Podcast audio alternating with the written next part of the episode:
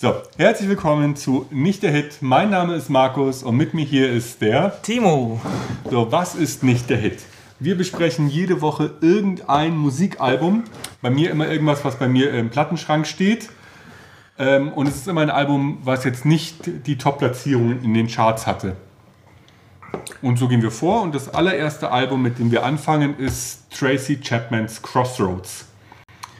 So, das Album, habe ich gerade gesagt, Tracy Chapman Crossroads von Tracy Chapman ist das zweite Album von ihr, ist erschienen im Jahr Äh, 1989. Genau, weil 88 war das Debütalbum, also zwischen dem wahnsinnig 17 Millionen Mal verkauften Tracy Chapman, Tracy Chapman 88 und dann ein Jahr später kam schon Crossroads, was heute auch einen Doppel-Platin-Status hat, aber halt nicht ganz so gut verkauft wurde und die Single aus Single-Auskopplung Crossroads war auch nur Platz 90 in den Billboard-Charts.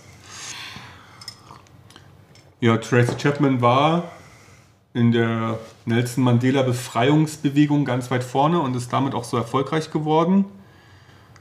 Ja, es ist gar nicht so wichtig und ähm, ganz kurz noch, welche Versionen wir gehört haben. Also ich habe einmal die Vinyl-Version gehört, die bei mir leider schon relativ alt ist. Also ich habe eine Erstausgabe und die ist auch recht verrauscht und habe dann auf, ähm, auch auf Fleck gewechselt und da weiter gehört. Timo, was hast Ich du habe mir gehört? auf Spotify angehört.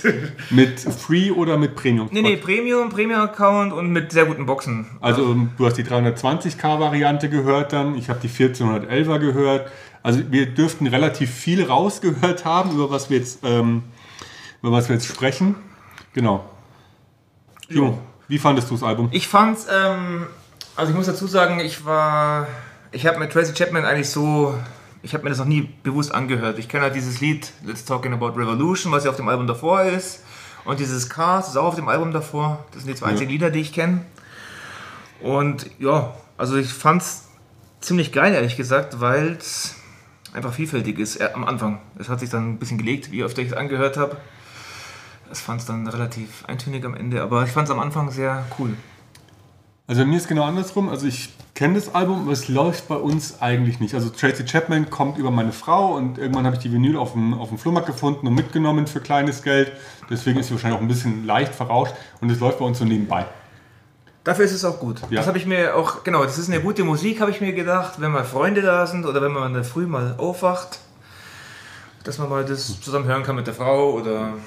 Ja, nur da ist halt das Problem, sehe ich, oder finde ich, sie will ja was, oder sie wollte ja was damit weitergeben. Also gerade bei dem Song ähm, Freedom Now, Genau. der, der wirklich so vor sich hin plätschert. Ja. Und eigentlich die Fortsetzung ist zu Talking About Revolution. Also ich meine, Freedom Now ist für Nelson Mandela, ist Nelson Mandela gewidmet und es plätschert so vor sich hin. Ja, das ist das gleiche auch bei, bei Material World, das ist auch total politisch eigentlich. Ja, und Undercity sind auch so, Ja. also generell ist das Album ja zum Teil, glaube ich, drei politisch, ich glaube, wir haben drei politischen Tracks auch. Crossroads ist auch politisch. Ja. Also es, sind, es sind insgesamt nur 10 Tracks auf dem Album. Oder Genau. was 8, 89 normal war. Also es sind 10 Tracks drauf. Born to Fight ist noch politisch. Also die Hälfte ist politisch und die andere Hälfte sind Liebeslieder. genau, Oder aber jetzt- ich finde es ja düstere Lieblingsli- Liebeslieder. Also so Ja, eigentlich alles so nach dem Verlassenwerden. Ich habe darüber habe ich jetzt nichts gefunden. Ich muss sagen, ich habe auch größtenteils recherchiert mit ähm, Wikipedia, ein bisschen laut.de, ein bisschen AllMusic. Das waren so bei mir die Quellen. Ja. Ja, es ist halt auch so, wenn man es in der Zeit sieht, war es, glaube ich, super, super gut produziert für eine 25-Jährige. Ja, Halt äh, genau. Tracy Chapman hat das selbst produziert, zusammen mit dem Produzenten von ihrem ersten Album. Genau, Bei Elektra Music. Genau, und wahnsinnig viele Instrumente auch drin, verschiedene. Also da war Banjo, da Ja, sind irgendwelche. lass uns da gleich Mhm. nochmal drüber reden, wenn wir das Album durchgenudelt haben, weil da muss ich unbedingt, will ich über die Instrumentalisten reden. Okay, und wenn man aber das heute das erste Mal hört, dann kennt man das alles schon. Also nicht von ihr, sondern diese Musik gab es einfach schon die letzten 20, 30 Jahre sehr oft. Das ist so, heutzutage bin ich eher so, geht ja schon Richtung Softrock eigentlich, obwohl es natürlich Folk ist oder. Also es ist Folk, Singer, Songwriter und es war Ende der 80er war halt dieses ganze Synthie-Pop-Gedöns ganz groß und der ähm, Produzent hat ganz bewusst irgendwas gesucht, womit er, ähm, der hat wieder so einen Singer-Songwriter-Ding gesucht, also irgendwas Akustisches hat er gesucht. ja. Und wenn man sich das erste Album anschaut, wir kommen nicht drum herum, es immer wieder ranzuziehen, was sich 17 Millionen Mal verkauft hat, da hat sie, glaube ich, mit einer Handvoll Instrumentalisten zusammengearbeitet. Also mit, mit echt nicht vielen. Also auf jeden Fall der Bassist ist wohl schon die ganze Zeit dabei, seit Ja, dem ersten. ja, der ist von Anfang an dabei. Der hat auch mit ganz vielen Leuten zusammengearbeitet. Ähm, irgendwelche Tracks, wo du sagst, ja, den finde ich jetzt auch, nachdem du es eine Woche gehört hast. Also wir. Also ich hab, Material World, ehrlich gesagt, und zwar wegen, denn jetzt muss ich doch auf die Instrumente eingehen, die, da sind so Bongos drin, so Percussion. Congas sind das. Genau, und die haben, Congas, die haben ähm, diesen Tragen, die machen den Bo Teppich aus dem Rhythmus, das finde ich richtig cool.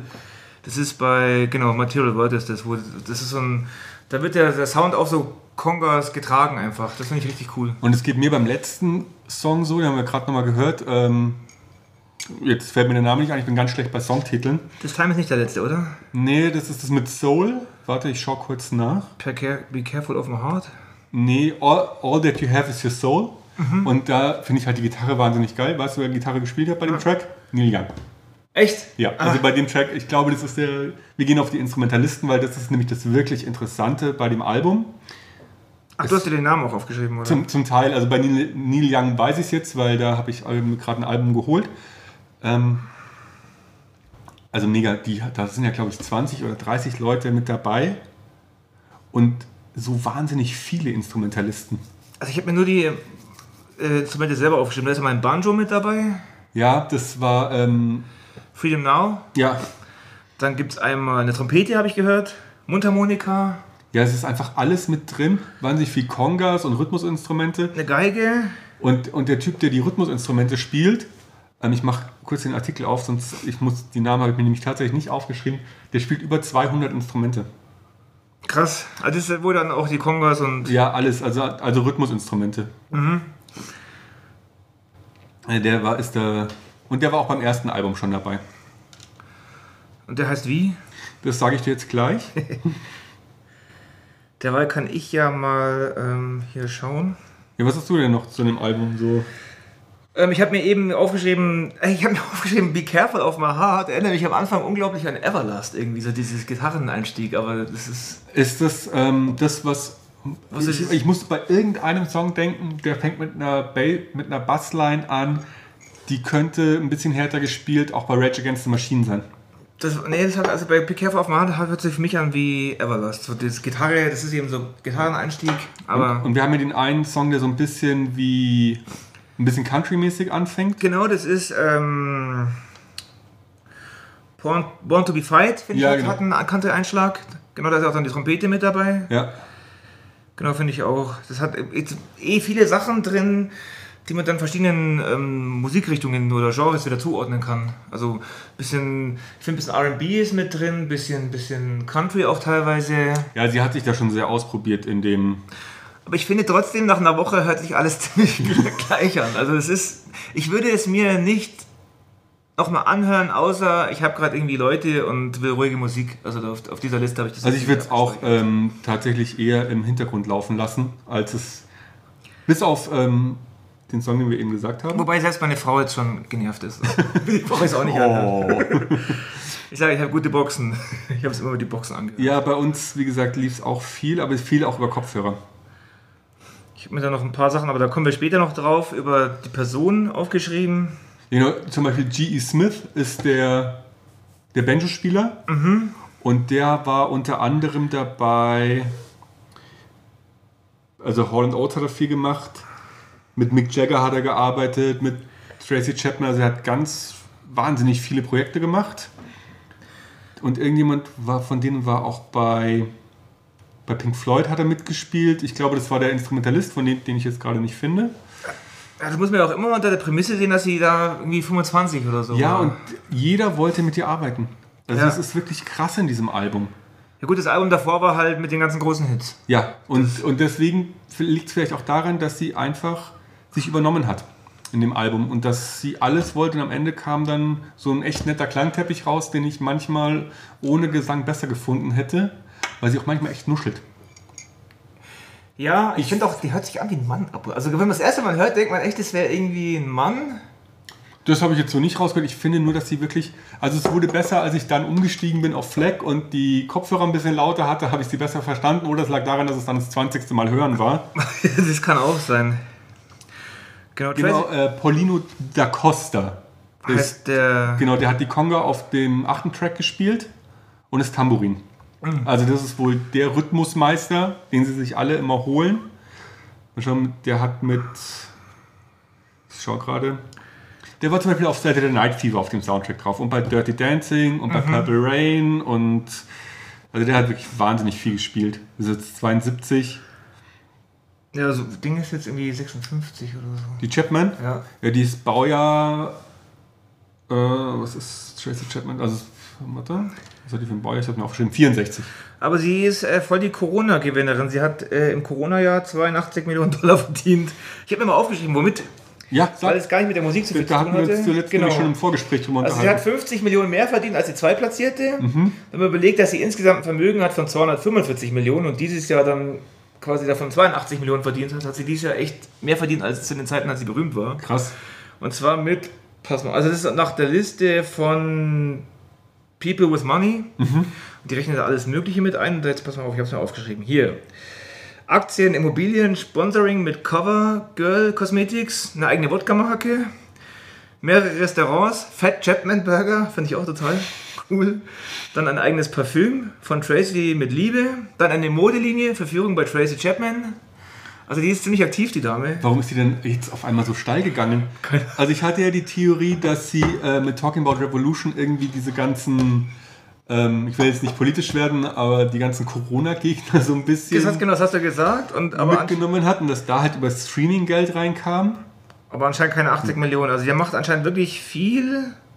Die hat ja, ich habe auch gelesen, die hat ja auch unglaublich viele Stipendien bekommen, als sie noch auf der Schule war. Die hat ja alles über Stipendien, wird wohl auch schlau, schlau sein. Scheint so. Gen genau, und ähm, jetzt kurz zu dem Banjo-Spieler und dann schlage ich eine Brücke zu Tracy Chapmans musikalischen Background. Also es war ja G.E. Smith, der das Banjo gespielt hat. Und der hat gespielt für Bowie, für Dylan, für Roger Waters, für Helen Oates, Mick Jagger, Tina Turner, Dan Hartman, Hot Tuner, Sinead O'Connor und am Ende eine Saturday Night Live Band. Das war übrigens gerade bei Wikipedia abgelesen. Und ähm, Bob Dylan, wenn du dir die Instrumentalisten anschaust, ein Drittel oder die Hälfte hat schon mal für Bob Dylan gespielt. Ah, okay. Weil Tracy Chapman Ja, ja. großer Bob Dylan, also große Bob Dylan Einflüsse hat. Und ich finde, das hörst du bei dem, Einf bei dem Album auch. Ja, ist halt so Neo-Folk und Ja, quasi- und ähm, was ihr halt fehlt bei dem zweiten Album ist so ein bisschen die Wut von dem ersten oder der Enthusiasmus. Und das habe ich auch bei dem, beim späteren Bob Dylan. Also ich stehe ja voll auf Dylan und mag die frühen Sachen total gerne. Also die ganzen Bürgerrechtsbewegungssachen. Und dann, als er älter wurde, höre ich ihn nicht mehr. Ich höre nur den jungen Dylan. Ja, wobei, ähm, ich finde schon, dass zum Beispiel Material World, da geht es ja auch voll um, um, um Bürgerrechte oder um, um, um Kampf Schwarz gegen Weiß oder äh, die Unterdrückung. Klar, ihr, ihre Themen schon, aber sie nimmt dich von ihrem Gesang her nicht mit. Nee, das Album ist wirklich so fast schon so ein Nachfolger vom vorvorigen. Also Ja. wie ein Teil 2 eigentlich, ein nicht ganz so guter. Ja, und es ist wie oft bei Teil 2, also es ist. Aber es ist ein super Album für nebenher und das haben Ja, aber eigentlich das die Texte nicht verdient. Genau. das haben die Texte nicht verdient. Weil die Texte nicht. sind wirklich, wirklich gut. Also die sind lyrisch gut und die sagen viel aus. Ja, Und was mich dann wirklich mitnimmt, vielleicht weil ich ihn am öftesten gehört habe, ist eben der letzte Track. Ich muss schon wieder nachschauen. Ich bin ganz schlecht im Texte merken. Ähm, All That You Have Is Your Soul. Den mag ich vom Text her. Da singt sie ganz klar, ja. weil sie sich vielleicht nicht auch noch auf ein Instrument kün oh, Entschuldigung, konzentrieren muss. sondern ähm, einfach gesungen hat. Und weiß nicht, ob ihr Neil Young in dem Track einfach Sicherheit gegeben hat, aber ich finde ihn den stärksten Track auf dem Album. Ja, ja, also die Liebeslieder sind alle nicht so meins. Aber ich weiß, was du meinst. Ich finde, glaube ich, Crossroads am besten. Genau, bei All That You Have Is Your Soul geht's ja nicht, ist ja kein Liebeslied, da geht es ja darum, dass du dich nicht verkaufst. Ah, dann habe ich den Text schon mal, schon mal gar nicht gelesen, schon mal. Ja, da geht es ja darum, dass du dich nicht verkaufst und ich habe den Text da.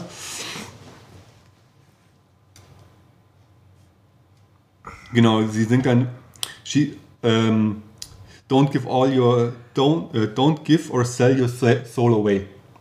Cause all that you have is your soul. Also du sollst dich halt nicht verkaufen.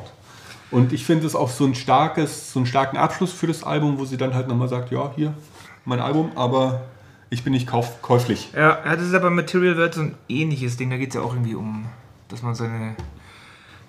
Ja, sein, dass, die halt, dass die halt verkauft werden, quasi die schwarze Bevölkerung. Ja. Und dann ist es eben sowas wie Don't Be Tempted by Shiny Apple. Also ich finde es auch lyrisch stark. Und dieses Nicht-Verkaufen merkt man auch bei.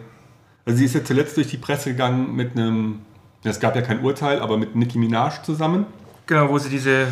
Wo, sie, wo es diesen Vergleich gab über 450.000 Dollar, weil. Von einem Track, der nicht released wurde, gell, der nur geleakt wurde. Ja, und auch, ich habe ihn nicht gesucht, weil sie sagt, sie lässt sich nicht samplen.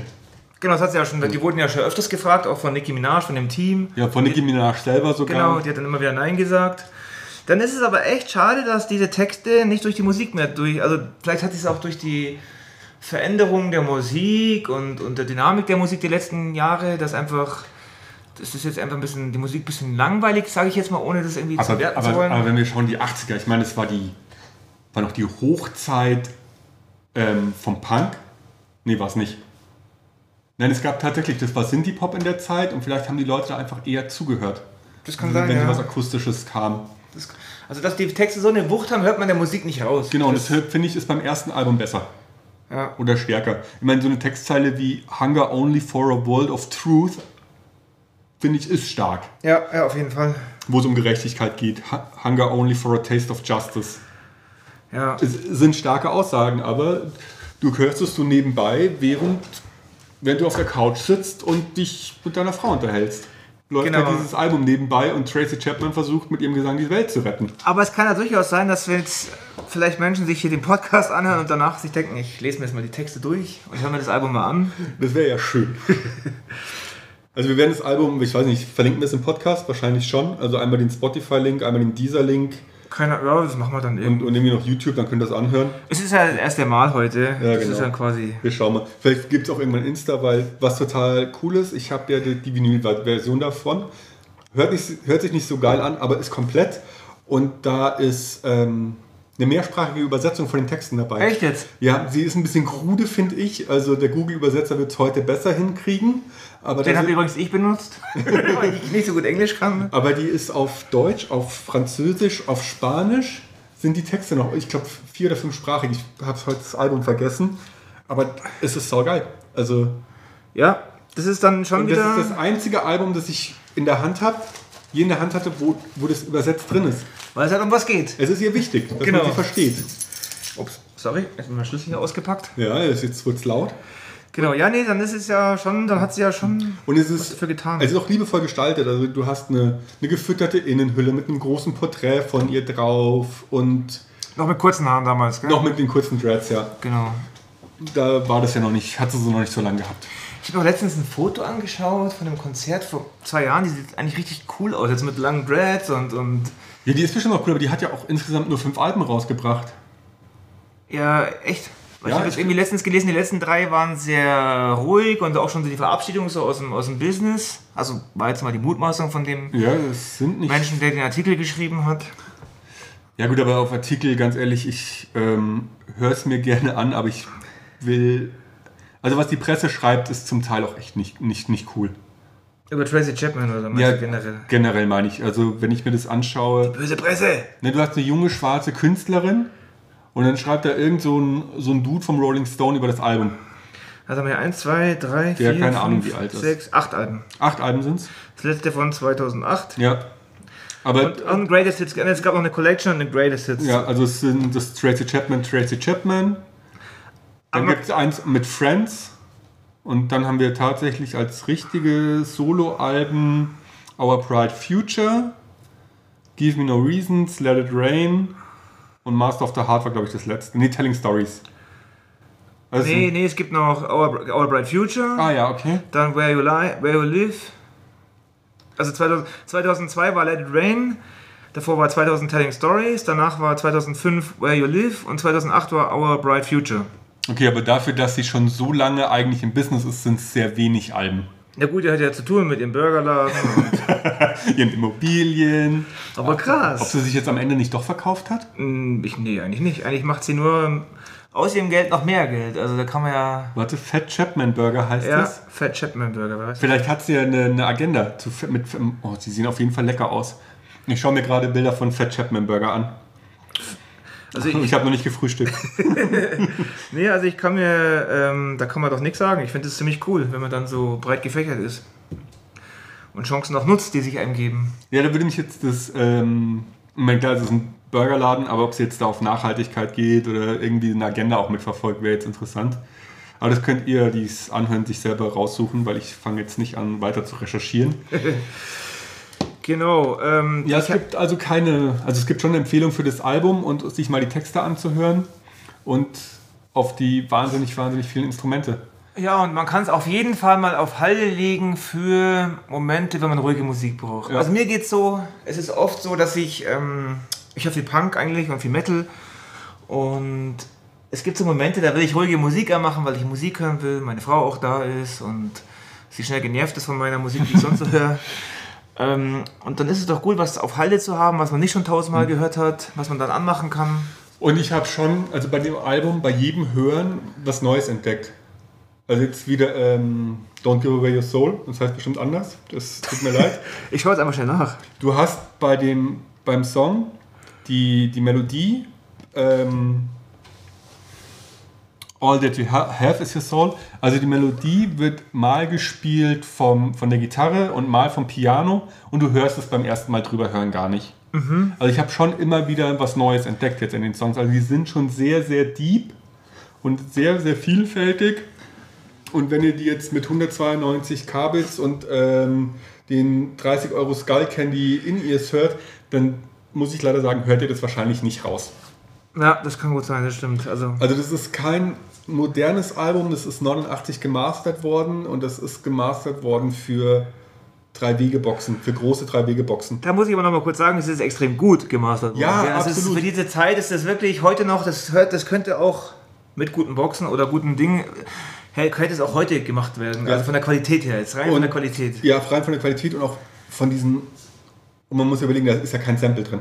Das sind ja alles von Hand gespielte Instrumente. Ja. Das passt auch zusammen mit dem Background-Gesang. Und deswegen, also wenn man sich jetzt für Musik interessiert und für Musikproduktion und was alles möglich ist, dann sollte man sich schon anhören und auch ein paar Mal öfter. Ja, es wurde übrigens auf Elektra Records released. Ja. Und haben wir vorhin 87, weil es war 89. Aber 89 haben wir gesagt. Okay. Und 88 das, ähm, das Tracy Chapman, Tracy Chapman. Man merkt, wie gut wir vorbereitet sind. Ja, total. Aber hey, das ist unser erstes Mal und das macht ja vielleicht auch den Charme aus. Genau. Ich sage auch ziemlich oft genau, das höre ich jetzt auf. Ja, wenn du kommst aus, äh, du hörst eigentlich Punk, ich höre eigentlich Hip-Hop.